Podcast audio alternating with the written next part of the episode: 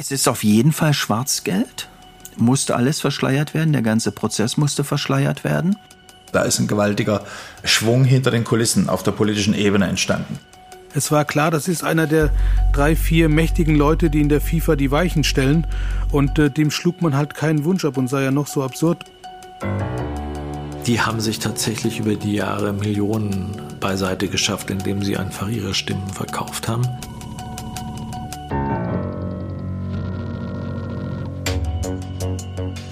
In den letzten sieben Folgen haben wir jetzt immer wieder gehört, wie die Weltmeisterschaft 2006 offenbar gekauft wurde, wie korrupt das System Weltfußball ist.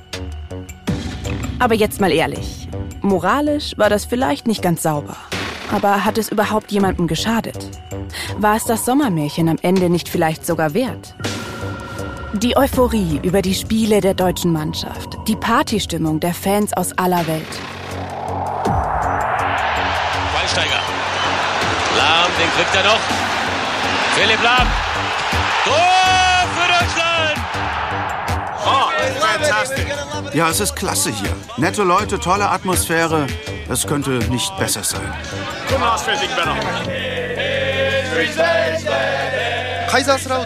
Kaiserslautern kennt bei uns in Japan niemand. Das wird sich jetzt aber ändern. Alle, die hier waren, werden das nicht mehr vergessen. Und die Welt war in diesem Sommer wahrlich zu Gast bei Freunden. Das viel zitierte Motto der WM. Ein für viele Menschen unvergesslicher Sommer mit einer Bedeutung, die weit über den Sport hinausgeht. So weit, dass die Kanzlerin die WM und das Motto ganz an den Anfang ihrer Neujahrsansprache stellt. Wen interessiert es, wenn dafür ein paar Funktionäre ein paar Millionen hin und her schieben? In Deutschland gibt es Leute, die sagen, dass durch solche Dinge für sie der Fußball kaputt gegangen ist. Der Sport, der ihnen ihr Leben bedeutet. Das ist natürlich im übertragenen Sinn gemeint. Denn in Wahrheit stirbt ja niemand an ein bisschen Geld herumschieberei, oder? Zumindest könnte man das denken. Aber auf den Baustellen im Wüstenstadt Katar passiert genau das. Menschen sterben. Dort findet die WM 2022 statt. Und dort hat die Fußball-WM ziemlich nachhaltige Auswirkungen. Und zwar auf das Leben von tausenden Gastarbeitern. Ich bin Cornelia Neumeier. Und das ist Affäre Deutschland. Folge 8. The Beautiful Game.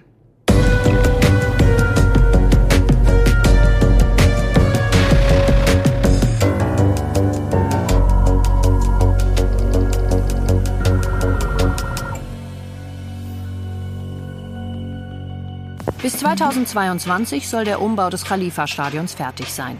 Eine von zwölf hochmodernen Sportarenen, die für die Fußball-Weltmeisterschaft um- oder neu gebaut werden. In den vergangenen Jahren häuften sich Berichte von Menschenrechtlern, Gewerkschaftern und Journalisten über Unfälle und Todesfälle ausländischer Arbeiter in Katar. Amnesty spricht von der hässlichen Seite des schönen Spiels und fordert den Weltfußballverband ein weiteres Mal auf, mehr Verantwortung für die Lage der Wanderarbeiter auf den WM-Baustellen zu übernehmen. Wir sind Gefangene. Jeden Tag ernähren wir uns von Wasser und Brot. Ohne Geld können wir uns nichts anderes leisten. Monat für Monat verschlimmert sich unsere Situation. Ich kann einfach nicht mehr. Ich will nur noch nach Hause.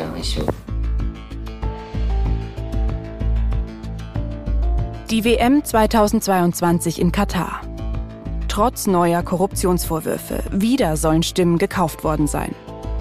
In Katar gelten Menschenrechte wenig. Es werden Straßen und WM-Stadien von Gastarbeitern unter Bedingungen gebaut, die Gewerkschaften als moderne Sklaverei bezeichnet haben. Berichten des britischen Guardian zufolge sind seit der WM-Vergabe an Katar dort mehr als 6500 Arbeiter ums Leben gekommen. Die katarische Regierung spricht von einer normalen Sterblichkeitsrate für eine Bevölkerungsgruppe von dieser Größe und mit diesen demografischen Merkmalen. Das Fußballmagazin Elf Freunde hat das tatsächlich einmal nachgerechnet und bestätigt. Vorausgesetzt natürlich, die Zahl der Toten stimmt so.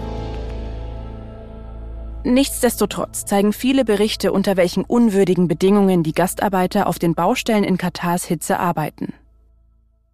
Beteiligt an der Entscheidung über die Austragung der Fußball-WM in Katar ist ein alter Bekannter. Franz Beckenbauer. Bei der Vergabe im Jahr 2010 sitzt er im Exekutivkomitee der FIFA. Ein Jahr davor reist er mit Fedor Rathmann wohl auf Einladung des katarischen Funktionärs Mohammed bin Hammam nach Katar. Bin Hammam kennen wir ja schon. An ihn gingen die 6,7 Millionen Euro, um die sich in den vergangenen Folgen viel gedreht hat. Der erste Termin der Reise ist dann gleich ein Besuch beim Emir von Katar. Und dabei soll das Staatsoberhaupt persönlich seine Gäste daran erinnert haben, dass man ja die deutsche Bewerbung 2006 unterstützt und Bin Hammam damals geholfen habe, die Stimmen anderer Wahlmänner zu sichern. So haben es Journalisten der englischen Sunday Times recherchiert. Anschließend macht sich Beckenbauer dann sein eigenes Bild von der Lage vor Ort. Und als er sich nach einem weiteren Besuch einige Jahre später dazu äußert, klingt das so. Ich habe noch nicht einen einzigen Sklaven in Katar gesehen. Also die laufen alle frei rum. Die FIFA hat sich im Mai 2021 wieder mit der Kritik am Austragungsort Katar auseinandergesetzt, nachdem der Guardian über die tausenden Toten berichtet und Menschenrechtsorganisationen protestiert haben. Gianni Infantino, Blatters Nachfolger als FIFA-Präsident, erklärt, dass es ja eine Arbeitsreform gegeben hat und man wisse, dass noch einiges zu tun ist. Aber man müsse auch anerkennen, dass es einen signifikanten Fortschritt in kurzer Zeit gegeben hätte. Und zwar dank des Einsatzes der höchsten Autoritäten im Land. Dazu muss man sagen, seit der WM-Vergabe nach Katar wurden schon mehrfach Reformen verkündet. Journalistinnen und Journalisten vor Ort konnten deren Umsetzung aber nicht immer bestätigen. Es stimmt, die Vergabe hat die Zustände erst ins öffentliche Interesse gerückt, Druck auf die Verantwortlichen aufgebaut. Aber NGOs wie Amnesty International prangern die Verhältnisse immer noch an. Im Frühjahr 2021 streiken wieder Gastarbeiter, deren Arbeitsbedingungen offenbar nicht dem Gesetz entsprechen. Und selbst wenn sich dieses Mal endlich etwas für sie ändern würde, dann kommt die vermeintliche Besserung für tausende Menschen deutlich zu spät. Um Fußball geht es in diesem Geschäft schon lange nicht mehr. Katar ist ein Land, das mit Fußball bis zur Vergabe der WM eher wenig zu tun hatte. Volkssport ist die Falkenjagd. Außerdem ist es viel zu heiß. Die WM 2022 muss deshalb im Winter stattfinden. Aber eine Fußball-Weltmeisterschaft bedeutet eben auch Politik, Prestige, Macht, internationale Anerkennung. In einigen Medien ist von Sportswashing die Rede, also davon, dass mit Sportveranstaltungen das Image des Wüstenstaats aufpoliert werden soll. Auch der Journalist Thomas Kistner ist sich ziemlich sicher, dass in Katar nicht der Sport im Mittelpunkt steht. Also natürlich äh, ist es albern zu glauben, dass es, äh, dass es hier in irgendeiner Form noch um Fußball geht. Die WM ist mittlerweile ist, ist natürlich ein, auch ein gigantisches Geschäft mit nationalen Interessen geworden. Ein Geschäft, bei dem die Interessen über den Sport hinausgehen. In einem System, in dem meist die gewinnen, die immer gewinnen. Und dessen Auswirkungen grausam sein können. Zum Beispiel für die Arbeiter an den Baustellen der Stadien, in denen Millionen Fans jubeln sollen und in denen der Fußball, das Fair Play, mit großen Worten gefeiert werden. Aber gibt es überhaupt eine Alternative zum System FIFA? Wir suchen in dieser Folge nach einer Antwort auf diese Frage. Nicht in den großen Arenen, modernen Geschäftsstellen oder Bürogebäuden der Fußballverbände, sondern da, wo alles einmal angefangen hat. Auf dem Platz. Und zwar in Hamburg-Stellingen. Auf der Sportanlage an der Vogt-Köln-Straße trainiert dort jeden Montag und jeden Donnerstagabend ein Bezirksligist, der HFC Falke. Dass es den Verein überhaupt gibt, das liegt daran, dass viele Mitglieder nicht damit einverstanden sind, wie der Fußball heutzutage funktioniert. Der HFC Falke soll ein Gegenentwurf sein zum kommerziellen Fußball. Das unterscheidet den HFC Falke von anderen Amateurclubs. Ja, damit. Ja, die verstehen sich. Philipp Markhardt ist Gründungsmitglied des Vereins. Er sitzt auf einer Bank am Trainingsplatz, der von einem Metallgitter umgeben ist. Die Jugendmannschaft eines anderen Teams hat gerade ihr Training beendet. An einer Bude in der Ecke kaufen sich die Spieler jetzt frisch gegrillte Bratwürste. Markert hat sich für das Interview Dosenbier mitgebracht. Fußball ist ähm, ein sehr, sehr großer Teil meines Lebens. Fußball hat mein Leben auf jeden Fall deutlich mehr als die Hälfte, wenn nicht sogar mehr als drei Viertel geprägt und bestimmt. Der Fußball ist mein Leben, fertig. Fußball. Damit meint er nicht das, über was wir in den letzten Folgen gesprochen haben, nicht die Nationalmannschaft oder die Profiligen, sondern das, was gerade hinter ihm passiert. Ja, komm. Ja, da haben wir hier. Ein doppelten Doppelpass, hier, Klatsch. Man kann miteinander sprechen, man trinkt miteinander ein Bierchen. Das hier ist äh, im Grunde genommen so eine, so eine ganz, ganz familiäre Art und Weise der Geschichte. Also quasi der komplette Gegenentwurf zu, äh, zu diesem Profifußball. Einmal hier Klatsch und zur Seite weg. Wenn Philipp Markert vom Profifußball, von der FIFA oder anderen großen Sportverbänden spricht, dann mischen sich Wut und Enttäuschung mit Gleichgültigkeit. Denn Markert hat für sich eine Antwort auf die Frage gefunden, wie man den Entwicklungen im Fußball begegnet. Und so viel sei schon mal gesagt. Den Profifußball, dessen Welt wir in den letzten sieben Folgen ausführlich kennengelernt haben, den hat er abgeschrieben. Und die Arbeit kritischer Journalisten trägt wohl auch nicht gerade zu einer Wiederannäherung bei. Als das Kirchimperium äh, zerfiel und Kirch in die Pleite schlitterte und sich das auflöste, war das natürlich für Journalisten eine Goldgrube, da einfach drum zu recherchieren. Du brauchst am Ende immer irgendjemanden, der bereit ist, eine Information zu teilen, im besten Fall ein Dokument zu teilen, ja. Das flattert ja nicht einfach so auf dem Tisch ein, ja. Und dann kann zehn Jahre im Grunde mal gar nichts passieren. Und dann lachte der und sagte, ja, Primitivschmieren geht nur noch bei der FIFA. Und das war so der Moment, wo ich dann aus, aus dem Reflex heraus gesagt habe, hä, was, wie? Ja, da können Sie es gleich Cash den Typen in die Hand geben.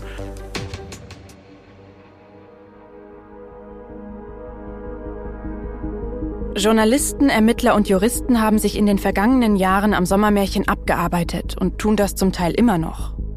Zigfach ist das Thema in den Medien. In Deutschland und weltweit. Letzter Stand? Das große Verfahren in der Schweiz gegen 20er Niersbach, Schmidt und Lindsay ist wegen Verjährung eingestellt. Beim Blick auf die WM 2006 schwingt aber auch der Zeitgeist immer mit. Das war ebenso in den 90ern, als die Bewerbung lief. Bis 2002 war Bestechung von ausländischen Geschäftspartnern für deutsche Unternehmen noch von der Steuer absetzbar. Wenn der Kirchkonzern also Ende der 90er womöglich jemanden im Ausland geschmiert hat, um sich eine WM in Deutschland zu sichern, war das noch ein ziemlich normaler Vorgang. Okay war das aber auch schon damals nicht. Nur, die Korruption in der FIFA hört eben nicht in den 90er Jahren auf. Sie hört auch nicht auf, als die ISL und die Kirchgruppe Anfang der 2000er pleite gehen. Und auch nicht später, als die Ethikkommission der FIFA selbst korrupte Funktionäre sperrt. Versteckte Millionenzahlungen fließen nämlich auch rund um die Abstimmungen über die Weltmeisterschaften in Südafrika 2010 und sehr wahrscheinlich auch im Zusammenhang mit den Entscheidungen über Russland 2018 und Katar 2022. Also lange nach dem Sommermärchen.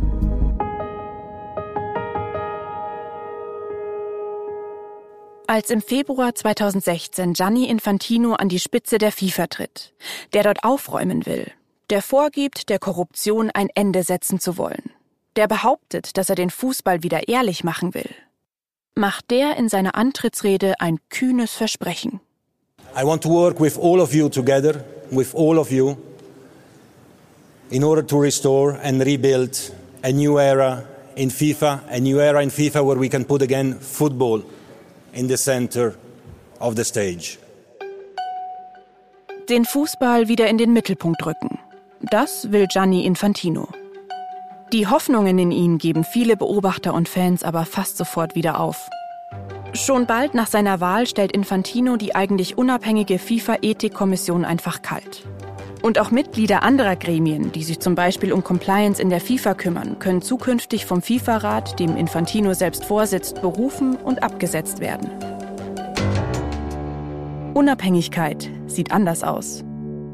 Das ist sie also, die neue Ära der Korruptionsbekämpfung in der FIFA unter Gianni Infantino. Als er als Präsident 2019 in seinem Amt bestätigt wird, sagt er, Niemand rede mehr über Skandale oder über Korruption, wenn es um den Weltverband geht. Nur wenig später wird bekannt, gegen Infantino selbst wird ermittelt. Er hat sich offenbar heimlich mit einem Schweizer Bundesanwalt getroffen, während dessen Behörde gerade eigentlich wegen Korruption gegen die FIFA ermittelt. Ein FIFA-internes Verfahren zu den Vorgängen hat die Ethikkommission bereits eingestellt. Es mangele an glaubhaften Beweisen. Gianni Infantino ist weiter im Amt.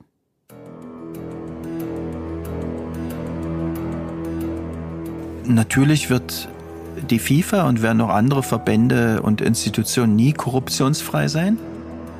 Also äh, generell, je größer der Verband, je wichtiger, je bedeutender. Also unter den obwaltenden Umständen sehe ich da keine Chance, dass sich irgendwas bessert. Also nicht aus diesen Verbänden heraus. Fast alle Gesprächspartner, mit denen wir für Affäre Deutschland sprechen, haben wenig Hoffnung, dass sich in dem Weltverband etwas ändert. Wir wissen inzwischen, dass deutlich mehr als eine Weltmeisterschaft gekauft war. Korruption scheint also auch in Zukunft einfach dazuzugehören zum Fußballgeschäft. Was hat also der Fußball, der auf den Trainingsplätzen, zum Beispiel in Hamburg-Stellingen gespielt wird, noch mit dem großen Weltfußball zu tun? Gar nichts hat der große Fußball mit dem da zu tun. Der große Fußball hat das da längst vergessen. Natürlich geht es beim großen Fußball ums Geld, um nichts anderes. Es geht nicht um Werte, es geht nicht um, äh, um sportlichen Erfolg. Sportlicher Erfolg ist nur Vehikel, um noch mehr Geld zu scheffeln. Es geht nicht um Erfolg.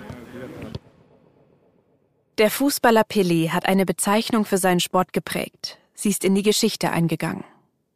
In seiner Biografie hat er geschrieben, I dedicate this book to all the people who have made this great game the beautiful game. Ich widme dieses Buch allen Menschen, die dieses großartige Spiel zum schönen Spiel gemacht haben. Fußball. The Beautiful Game. Das schöne Spiel. Es ist nicht übertrieben zu sagen, dass das viele Deutsche genauso sehen wie Pelé. Mit über sieben Millionen Mitgliedern ist der Deutsche Fußballbund, zu dem ja auch der Amateursport gehört, einer der größten Sportverbände weltweit. Allein 2,1 Millionen Kinder und Jugendliche sind in einem Fußballverein in Deutschland angemeldet. 1,7 Millionen Menschen engagieren sich laut DFB ehrenamtlich im Amateurfußball. Mit dem Profisport hat das aber recht wenig zu tun. Der Skandal um die gekaufte Weltmeisterschaft in Deutschland zeigt, im großen Fußball geht es nicht nur um das Spiel, sondern auch um sehr viel Geld. Um Rechteinhaber und Vermarkter, die ihre Gewinne steigern wollen und um Funktionäre, die ihre Stimme verkaufen. Der Sport ist in den Hintergrund gerückt, die Fans bleiben auf der Strecke, findet Philipp Markert. Da ist halt auch der, der Fan halt nur noch Beiwerk. Und äh, es geht nicht, es geht eigentlich auch nicht darum, den, den Fan irgendwie äh, zu, zu befriedigen oder so. Allerhöchstens deshalb, weil man, äh, weil man möchte, dass er wiederkommt und mehr Geld zahlt. Also es, äh, Fußball wird halt, äh, Profifußball wird halt nicht gespielt, äh, um den Leuten Freude zu bereiten, sondern es wird halt gespielt, um damit Geld zu machen. So wie Markart sehen das viele Fans, zumindest was den DFB angeht. Früher fanden Spiele der Nationalmannschaft häufig in großen, quasi immer ausverkauften Arenen statt. Heute sind sie sogar in kleineren Stadien meist nicht mehr ausverkauft. Immer weniger deutsche Fußballfans interessieren sich für die Nationalmannschaft. Das legt eine repräsentative Umfrage nahe, die die Nachrichtenseite T-Online Ende 2020 veröffentlicht hat. Als Hauptgrund für ihr schwindendes Interesse gaben die Befragten eine Kommerzialisierung der Nationalmannschaft an. Der danach am häufigsten genannte Grund war die unsympathische DFB-Führung. Das Verhältnis zwischen den Verbänden und den Fußballanhängern wird immer schlechter. Bei der Nationalmannschaft und in den nationalen Ligen. Der Profisport ist nicht mehr der, der einmal war, finden Kritiker und Kritikerinnen auf den Rängen. Und sie sagen das laut.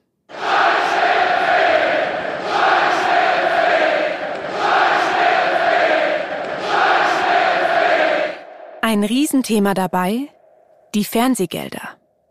In Folge 7 haben wir gehört, dass sie die wichtigste Einnahmequelle für die Verbände sind. Je mehr Spiele stattfinden, desto mehr kann man an den Rechten verdienen.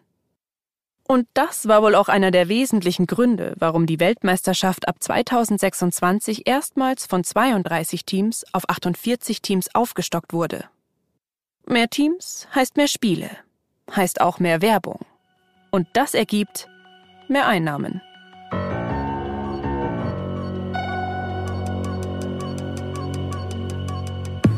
Auch auf Vereinsebene gibt es immer mehr Wettbewerbe und gespielt wird zu immer mehr verschiedenen Zeiten. Kaum ein Tag in der Woche vergeht, an dem kein Fußballspiel im Fernsehen übertragen wird. In der Bundesliga braucht ein Zuschauer in der Saison 2021-2022 zwei Pay-TV-Abos, um alle Spiele im Fernsehen sehen zu können. Alles ist auf die Fernseheinnahmen zugeschnitten. Und auch Trikots und Tickets werden immer teurer. Ja, natürlich ist das bitter. Ich meine, guck dir doch mal an. Da werden, äh, da werden halt Pay-TV-Verträge oder TV-Verträge gemacht mit Pay-TV-Anstalten. Diese Pay-TV-Anstalten bestehen darauf, dass Spiele dann und dann und dann passieren ja, oder stattfinden.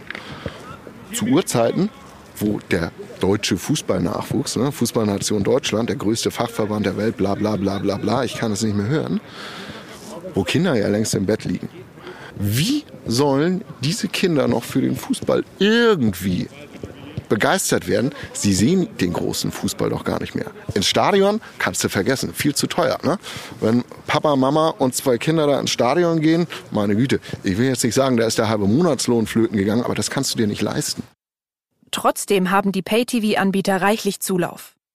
Die Zuschauer und Zuschauerinnen schließen Abos ab. Sie gucken die Spiele am Ende ja doch. In der Corona-Saison 2020-2021 verzeichnete der Bezahlsender Sky sogar Rekordquoten.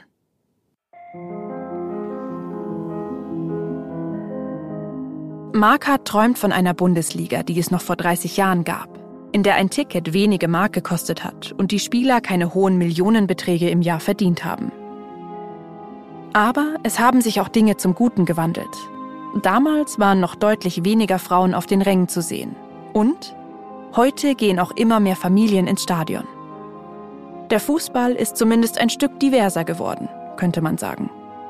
Es geht einfach beim Fußball nicht um Geld. Nein, beim Fußball geht es um Sport, beim Fußball geht es um Kameraderie, es geht um Teamgeist und es geht um das Miteinander. Es geht auch um soziales Engagement. Der Fußball hat eine soziale Rolle. Und wenn der Fußballer eine soziale Rolle hat, dann erzähl mir doch mal, warum diese Pissnetten vom FC Bayern München wirklich jedes Jahr ihr Trainingslager in Katar machen und warum in Katar auch noch eine WM stattfinden darf.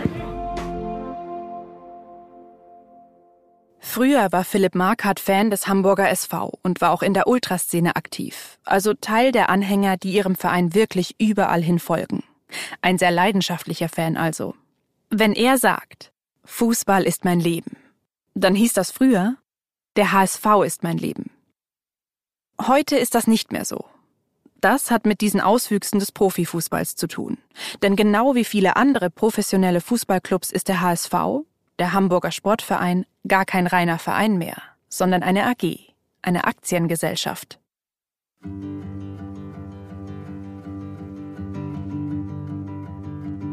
Am 25. Mai 2014 beschließen die Mitglieder des Vereins, die Profifußballabteilung des HSV auszugliedern. Fast 90 Prozent der bei der Abstimmung anwesenden Vereinsmitglieder sind dafür. Für Fans wie Philipp Markhardt eine Katastrophe. Wir unterstützen keine Aktiengesellschaft. Wir, äh, wir unterstützen einen Verein und wir wollen auch in einem Verein mitreden und vor allem mitgestalten. Und das ist halt in unserer Sichtweise nicht mehr möglich gewesen. Nach dieser Mitgliederversammlung im Hamburger Volksparkstadion machen sich Markhardt und einige Freunde niedergeschlagen auf den Weg in ihre Stammkneipe, die Pandora Bar in Hamburg. Wir sind ziemlich frustriert dahin und es floss ordentlich Bier, es floss ordentlich Uso. Und äh, irgendwann fragte mich jemand, ja, was machen wir denn jetzt? Und ich sagte ganz salopp, naja, äh, gründen wir halt unseren eigenen Verein. Nichtsdestotrotz, an dem Abend äh, sind wir auseinandergegangen und haben gesagt, lass uns mal in drei Tagen nochmal nüchtern zusammenkommen, um äh, darüber zu befinden, ob die Idee immer noch gut ist, wenn kein Alkohol im Spiel ist. War sie dann auch. Und äh, dann haben wir in den nächsten Wochen mehrmals äh, wöchentlich in besagter Kneipe gesessen und äh, ja, den Verein zusammengeschustert. Für Philipp Markhardt und seine Mitstreiterinnen und Mitstreiter hat die Entwicklung des Fußballs so absurde Formen angenommen, dass sie sich von ihm abwenden. Wenn der Profisport sich nicht ändert, dann schaffen wir uns eben unseren eigenen Fußball, den wir uns wünschen, denken sie sich. Sie gründen den HFC Falke, ihren eigenen Verein. HFC Falke, weil ihr ehemaliger Lieblingsclub, der HSV, einmal aus drei Vereinen zusammengeschlossen wurde. Aus dem Hamburger FC und dem FC Falke.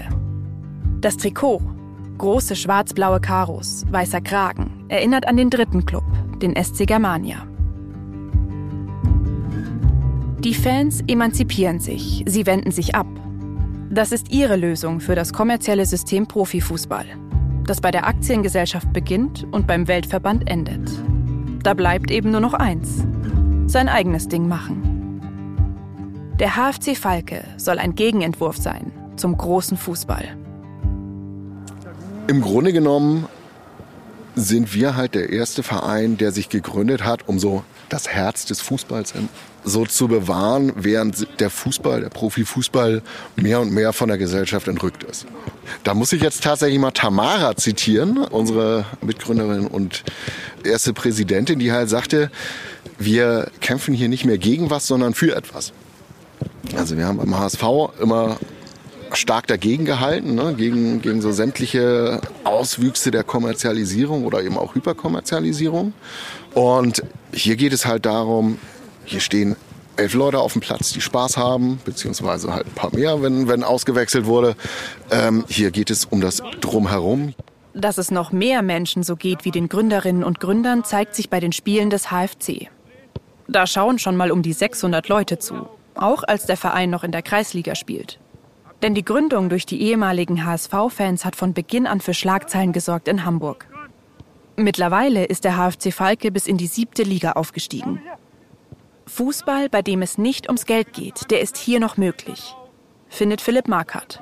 Unser Ideal ist Fußball, gerne erfolgreicher Fußball, im Kreis von Freunden, wo die Leute rumschreien, ihre Mannschaft anfeuern, ihr Bierchen trinken, ihre Bratwurst essen.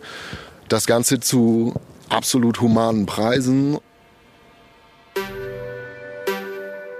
International gibt es einige Vereine wie den HFC Falke, sogenannte Fanvereine, gegründet von Anhängern großer Clubs, die keine Lust mehr haben, Teil des Business zu sein.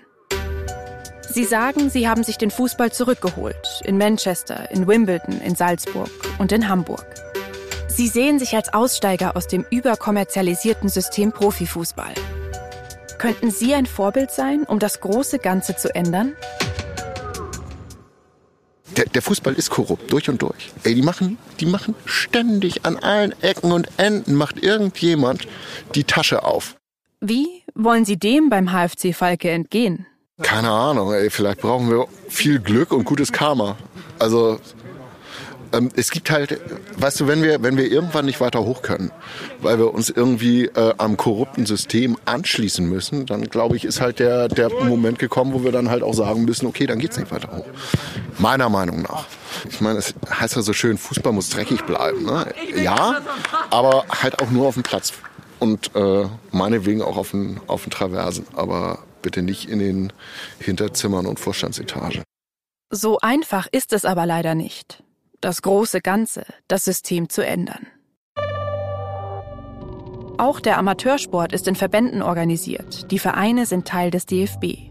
Auch die unteren Ligen sind deswegen in gewisser Weise Teil des Systems.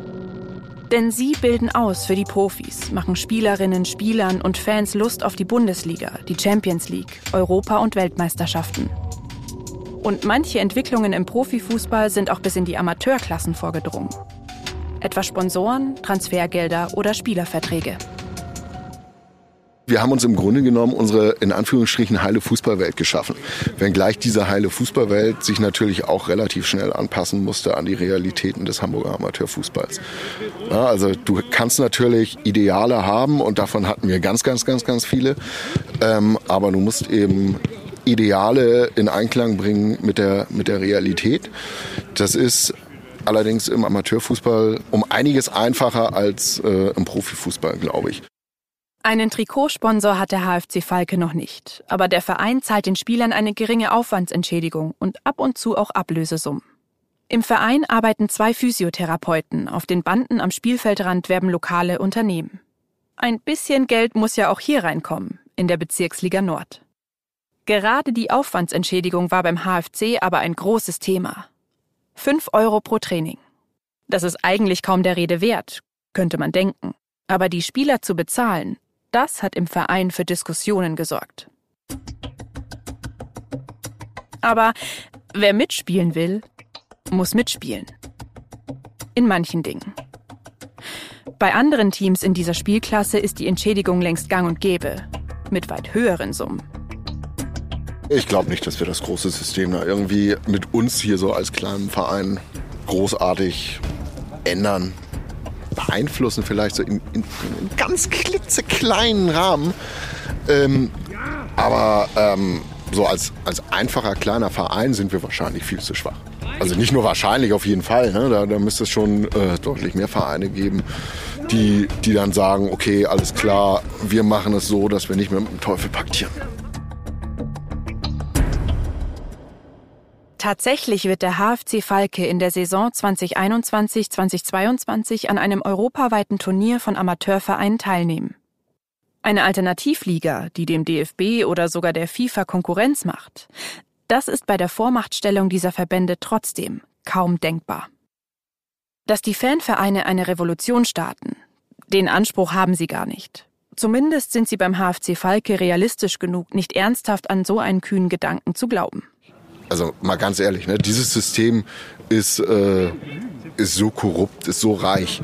Äh, die, die spielen auf, auf einer ganz anderen Ebene. Also ich kann mir ehrlich gesagt nicht mal langfristig vorstellen, wie es gelingen sollte, diesen Filz da oben irgendwie zu entwirren, geschweige denn zu, zu beenden.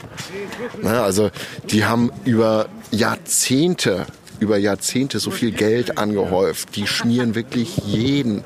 Nee, Profifußball, ey, ganz ehrlich, ne? Ich glaube, der Zug ist abgefahren. Beim HFC Falke haben sie sich also ihre eigene heile Fußballwelt geschaffen. Sie boykottieren den Profifußball. Aber ändern werden sie ihn wohl nicht.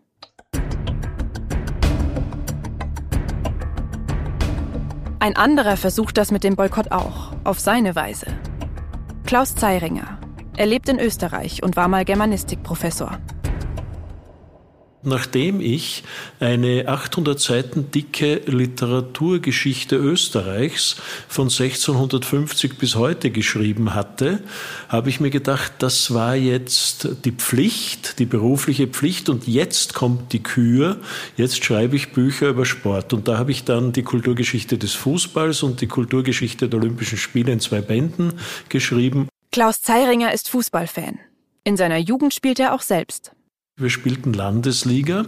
Wir hatten gelegentlich viele Zuseher, aber es gab keine Tribünen, es gab kein Preisgeld. Äh, wir haben selbst äh, den Rasen gemäht und haben uns selbst um dies und jenes gekümmert. Und das ist ja heute völlig unvorstellbar, wo es schon in den kleinsten Clubs die Simulation des Großen gibt.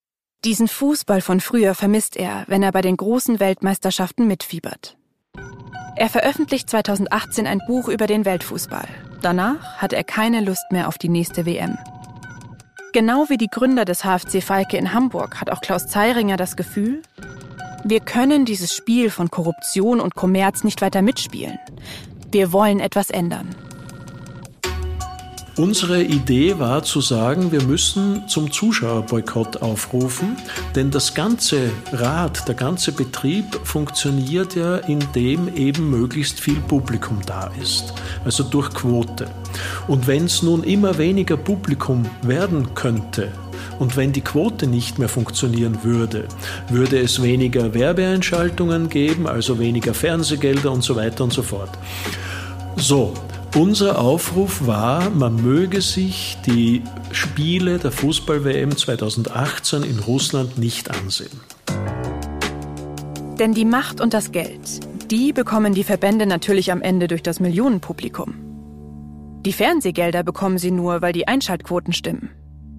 Was aber, wenn keiner mehr zuschaut, wenn die teuren Fernsehrechte sich für die Sender nicht mehr lohnen, die FIFA sie nicht mehr so teuer verkaufen könnte? Ich hatte große Schwierigkeiten, mir kein Spiel anzusehen und habe tatsächlich keine Minute eines Spiels gesehen. Tat mir allerdings etwas leichter, als ja Österreich dort nicht gespielt hat. Und ein Rest Patriotismus bleibt mir bei aller kritischen Analyse leider doch.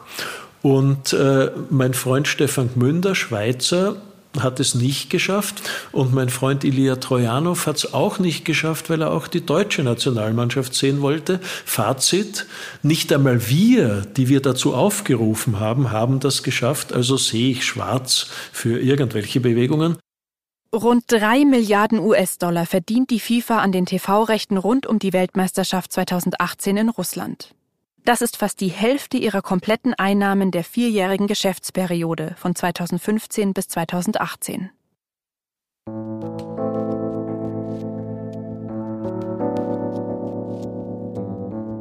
Einfach nicht mehr einschalten.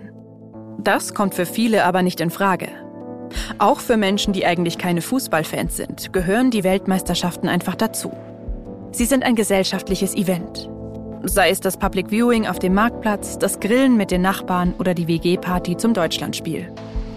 Kein Wunder also, dass die WM-Spiele der deutschen Nationalmannschaft immer wieder die höchsten Einschaltquoten unter allen Sendungen im deutschen Fernsehen erzielen. Trotz aller Kritik. Um am System der großen Sportverbände etwas zu ändern, müsste sich also etwas von innen heraus tun. Das ist Zeiringers Fazit nach seinem Boykottaufruf. Schauen Sie, äh, das Problem ist ja nicht ein Mensch, sondern das System. Und wenn ein Mensch abmarschiert, wie äh, Sepp Blatter, dann kommt der Nächste aus dem nächsten Dorf und das Ganze geht gleich oder schlimmer weiter. Das heißt, es ist keine Frage in erster Linie der Personen, sondern in erster Linie der Systeme. Wie sollen solche Leute ein System verändern, das ihnen dient? Und das System könnten nur diejenigen verändern, die davon profitieren. Wieso sollten die das machen? Den Weltverband strenger anfassen. Das könnte auch für die Politik eine Option sein. Trotz ihrer Milliardeneinnahmen hat die FIFA in der Schweiz immer noch den Status der Gemeinnützigkeit. Aber die Entscheidungsträgerinnen und Entscheidungsträger fürchten, dass die FIFA aus der Schweiz dann einfach woanders hinzieht. Und das wollen sie dann natürlich auch nicht. Um wirklich etwas zu ändern, müsste der Druck wohl von allen Seiten kommen. Von Sponsoren, Fans und von der Politik. Wenn Politikerinnen und Politiker über Fußball reden, dann betonen sie oft die soziale Funktion dieses Sports. Von Integration ist die Rede, von Teamgeist und Fairplay. Aber braucht es dafür einen Weltverband? Braucht man die FIFA eigentlich für den Fußball? Die FIFA verdient eigentlich fast nur an den Weltmeisterschaften, die sie ausrichten lässt. Und weil alle 211 Nationalverbände, die Mitglied in der FIFA sind, eine WM wollen, hat die FIFA eine solche unangefochtene Macht über den Fußball. Klar, es gibt auch internationale Turniere außerhalb der FIFA. Kleine Staaten oder autonome Regionen, die ihr eigenes Ding machen, weil sie nicht Teil der FIFA sein dürfen. Oder wollen. Aber eine ernsthafte Alternative bieten auch ihre Verbände nicht. Nicht solange alle großen Fußballverbände bei der FIFA mitmachen. Der Comedian John Oliver hat einmal einen Vergleich angestellt. Fußball ist für viele Menschen eine Religion und die FIFA ist die Kirche. Die Gläubigen, also die Fans, geben der FIFA ihre Autorität und Macht, indem sie alle vier Jahre zur Weltmeisterschaft den Fernseher einschalten. Und da ist es egal, ob in St. Petersburg, Katar oder Kaiserslautern gespielt wird.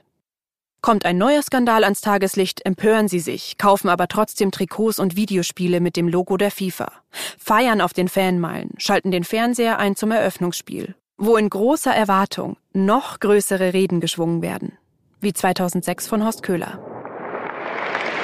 Willkommen in Deutschland. Welcome to Germany. Bienvenue en Allemagne. Bienvenidos en Alemania. Sie sind zu Gast bei Freunden. Möge der Fußball die Völker verbinden. Und alle, die an einer WM teilhaben, als Zuschauerinnen und Zuschauer, als Spielerinnen und Spieler, als Funktionäre, tragen in gewisser Weise so ein System mit, in dem unter der Hand Millionen verschoben werden, in dem Gesetze und Moral nicht viel gelten. Denn selbst wenn die WM 2006 gekauft war, erinnern wir uns am Ende doch vor allem an die gute Stimmung, an die Sonne, einen Sommer lang Party nonstop. Sei es als Politiker, Fußballkommentator oder eben als Fan. Die Stadt war begeistert, die ganze Region war begeistert. Also dieses Drumherum neben dem Fußball hat mich sehr äh, begeistert. Die deutsche Bevölkerung hat eine Party gefeiert, war entspannt, wie man Deutsche vorher und auch danach nie mehr gesehen hat. Ein tagelanger Sommerabend, der keine Nacht kannte.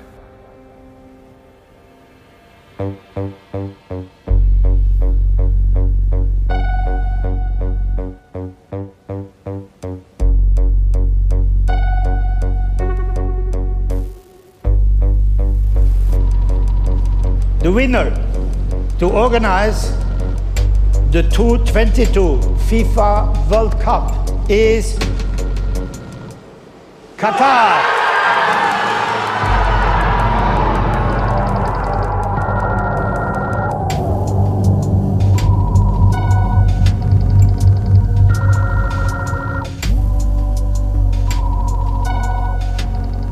Die Überraschung ist riesig, als Sepp Blatter 2010 in Zürich die Austragung der WM 2022 in Katar verkündet.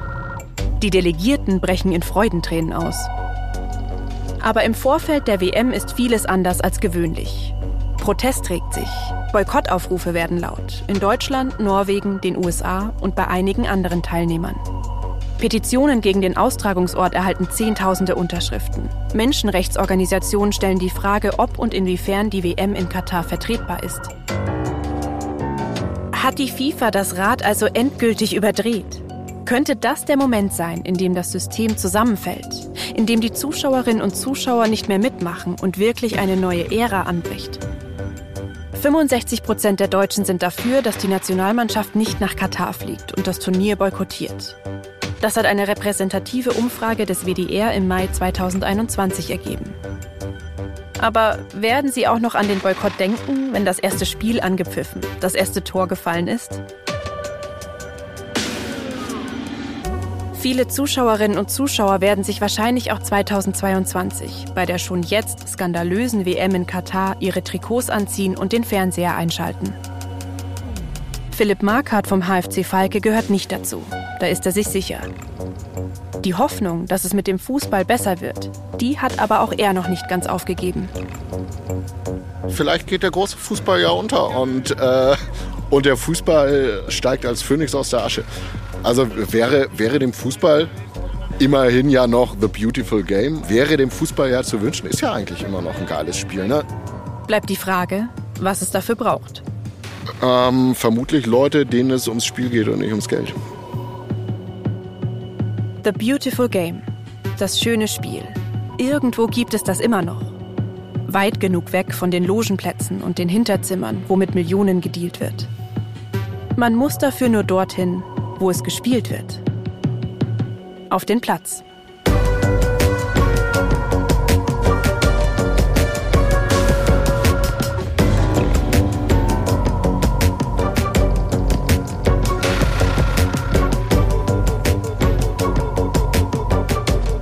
Affäre Deutschland, die gekaufte WM, ist ein Fire Original von Ikone Media. Gehostet von mir, Cornelia Neumeier. Manuskript dieser Folge, Zita Zengerling. Redaktionelle Leitung, Konstanze Radnoti. Redaktion, Fabian Dilger und Zita Zengerling. Mit Recherchen und Interviews von Manuel André, Dirk Burkhardt, Lena Sauerer, Lukas Waschbüsch und Leopold Zark. Fact-Checking, Max Gilbert. Archivrecherche, Monika Preischel, Theresa Volk und ich. Sounddesign und Audioproduktion Lorenz Schuster. Regie Niklas Gramann mit Unterstützung von Leopold Zark. Produzent Reinhard Röde. Redaktion Fayo Isabel Löbert-Rhein und Johanna Bohmen. Gesamtleitung Fayo Luca Hirschfeld und Tristan Lehmann. Wir haben in diesem Podcast Archivmaterial verwendet. Eine Liste der Töne und deren Quellen befindet sich in den Shownotes.